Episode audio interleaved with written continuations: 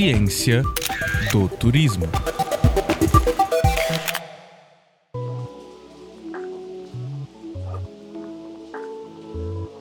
Entendendo os conceitos técnicos de viajante, visitante, excursionista e turista. Ao longo da primeira temporada de nosso Boletim Ciência do Turismo, abordamos temas como as fake news no turismo, turismo espacial, turismo nas periferias e nos estádios de futebol, entre outros. Neste episódio, vamos explorar os conceitos de viajante e turista e entender as questões técnicas que diferenciam turistas, excursionistas e outros tipos de visitantes. Geralmente essas definições são necessárias para fins estatísticos, jurídicos, diplomáticos, comerciais, para estabelecimento de políticas públicas, definição de produtos e serviços e campanhas de marketing. O órgão internacional que baliza e orienta a definição desses conceitos é a Organização Mundial do Turismo. De acordo com ela, viajante é toda pessoa que se desloca entre dois ou mais lugares que não fazem parte do seu cotidiano.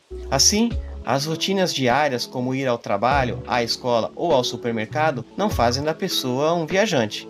Os viajantes são divididos em duas categorias principais. A primeira é a de visitantes, que estão incluídos nas estatísticas de turismo, e a segunda abrange todos os demais que não são contabilizados nas estatísticas do setor. Assim, um visitante, em sua definição técnica, pode ser um excursionista, que é aquele que fica no destino menos de um dia, como aqueles que fazem viagem de cruzeiros que fazem visitas rápidas em portos ou pessoas que estão de passagem por um destino. Mas ele também pode ser um turista, que é aquele que fica no destino pelo tempo de pelo menos um pernoite. Se uma pessoa está em viagem aérea e faz uma conexão sem sair do aeroporto para ir a outro destino, ela não será contabilizada como turista neste ponto da conexão. Do mesmo modo, imigrantes que saem de seu país para buscar abrigo e melhores condições de vida no outro também não podem ser considerados turistas. Essas diferenciações são importantes para o setor de viagens e turismo, pois as necessidades de um visitante que só passa pelo local são diferentes daquelas de quem se hospeda, come, se diverte e passeia. Do ponto de vista da gestão pública, essas definições são fundamentais para o estabelecimento de campanhas de marketing ou de programas de recepção e acolhimento. Portanto, o turismo é definido pela demanda, não pelas pessoas que consomem os serviços turísticos, e não apenas pelos produtos oferecidos.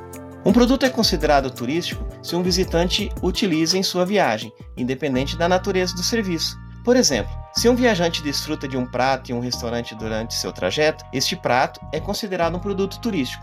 Mas por que isso é importante? Justamente para saber, por exemplo, qual é o montante de recursos financeiros que o setor movimenta num determinado país ou região. Os mais competitivos destinos turísticos do mundo sabem, com alto grau de confiabilidade estatística, quantos turistas e quantos visitantes recebem durante o ano, o que permite manter essa demanda fidelizada, valorizar o destino, manter uma boa imagem, oferecer o serviço especializado e segmentado de acordo com os interesses e desejos de quem vem de fora, e na busca também de manter a harmonia entre os visitantes e os visitados.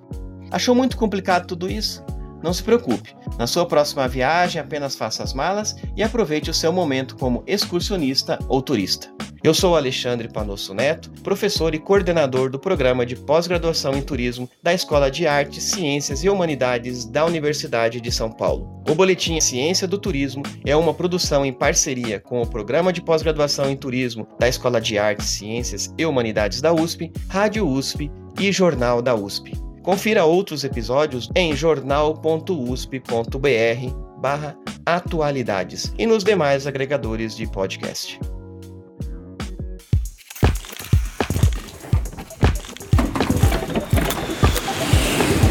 Ciência do Turismo.